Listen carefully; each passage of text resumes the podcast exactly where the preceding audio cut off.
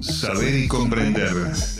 Derechos humanos en las universidades públicas. Educación y territorio.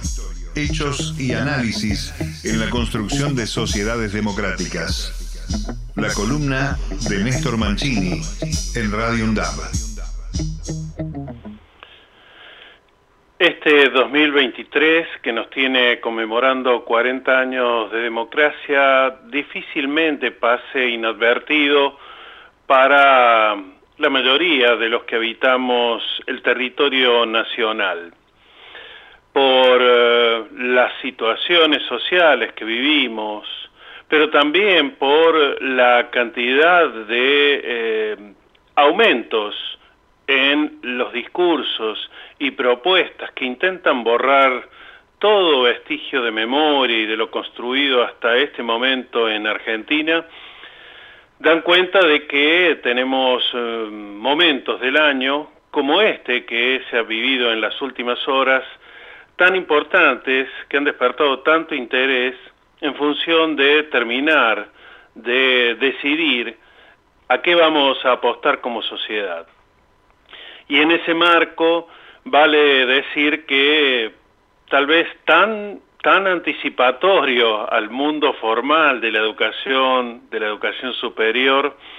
ha sido esta técnica del debate, nacida al menos con vestigios que la historia nos cuenta, allá con el mundo griego, muchísimos,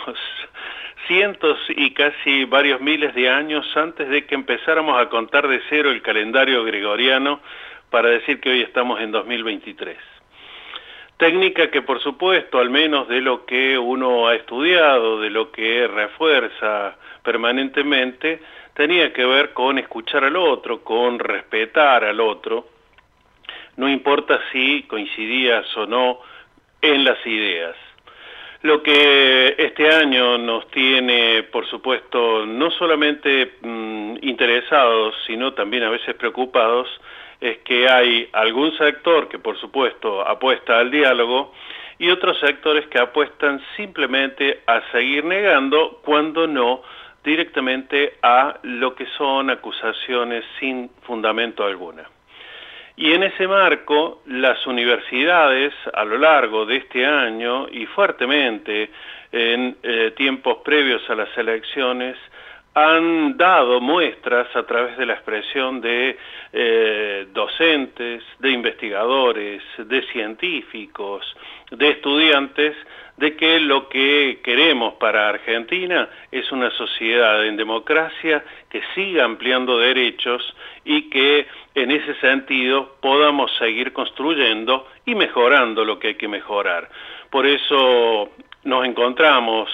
en estas últimas semanas con eh, diversas iniciativas desde los rectores que por supuesto ya se han expresado a favor de la continuidad de la educación pública gratuita mm, con calidad en torno a que no al voucher, no al arancel, no a desfinanciar no solamente la educación, la salud y otras áreas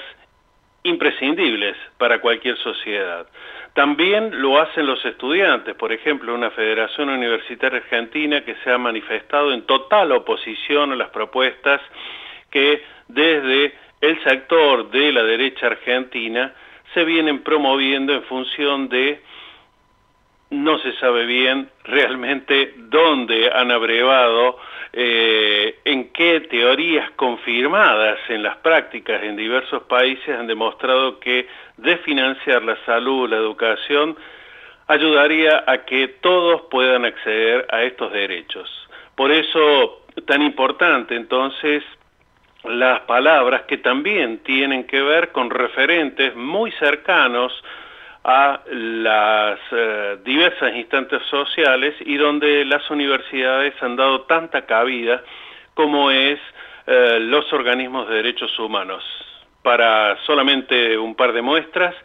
en estos días Pérez Esquivel, el Premio Nobel de la Paz, ha manifestado nuevamente que el objetivo del candidato de la Libertad Avanza es transformarnos en una colonia de Estados Unidos así, simple y llanamente. y por otra parte también lo que han sido las declaraciones de abuelas, de madres de Plaza de Mayo, que eh, en estos días ha encontrado en las universidades un eh, enorme gesto, por ejemplo en la de Rosario, que a partir de este momento alberga y le da sede a las madres de Plaza de Mayo y abuelas en, las, eh, en la institución mm, tan importante que tiene eh, la provincia de Santa Fe y particularmente la ciudad de Rosario. Por eso es que en ese sentido las universidades en conjunto con sindicatos, en conjunto con partidos políticos y otros tantos siguen trabajando y están participando de las comisiones en la Cámara de Diputados y luego también en senadores para que las propuestas de ley en torno, por un lado, a frenar el negacionismo, a que realmente se quede mucho más claro de lo que ya existe en el Código Penal, sanciona a funcionarios públicos o candidatos con penas eh, que eh, son administrativas, pero que en todo caso también lo que se abona con un proyecto de ley que tiene que ver con la obligatoriedad, así eh, como ocurre con la ley Micaela, que tiene que ver con las cuestiones de género, un proyecto de ley de formación, de capacitación obligatoria en derechos humanos para todo funcionario público, desde el presidente hasta quien tiene que trabajar como recepcionista en cualquier instancia estatal. Por eso tan importante el papel que juegan siempre nuestras universidades a la hora de poder, eh, por supuesto, aportar, como siempre lo han venido haciendo y como siempre han venido participando en instancias que tienen que ver con más derechos. Y mm, lo que nos queda para también comentar es que este miércoles eh, por la tarde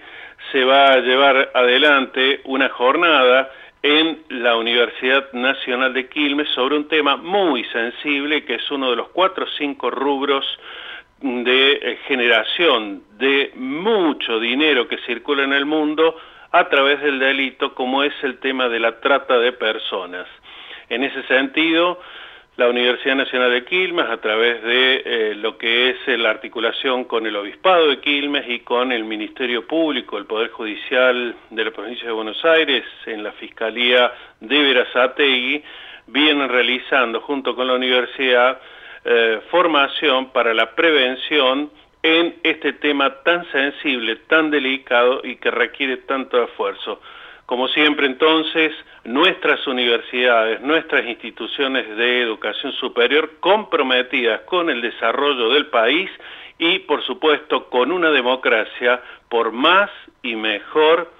acceso a los derechos humanos. Saber y comprender. Derechos Humanos en las Universidades Públicas. Educación y Territorio.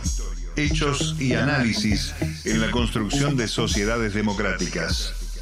La columna de Néstor Mancini en Radio UNDAB.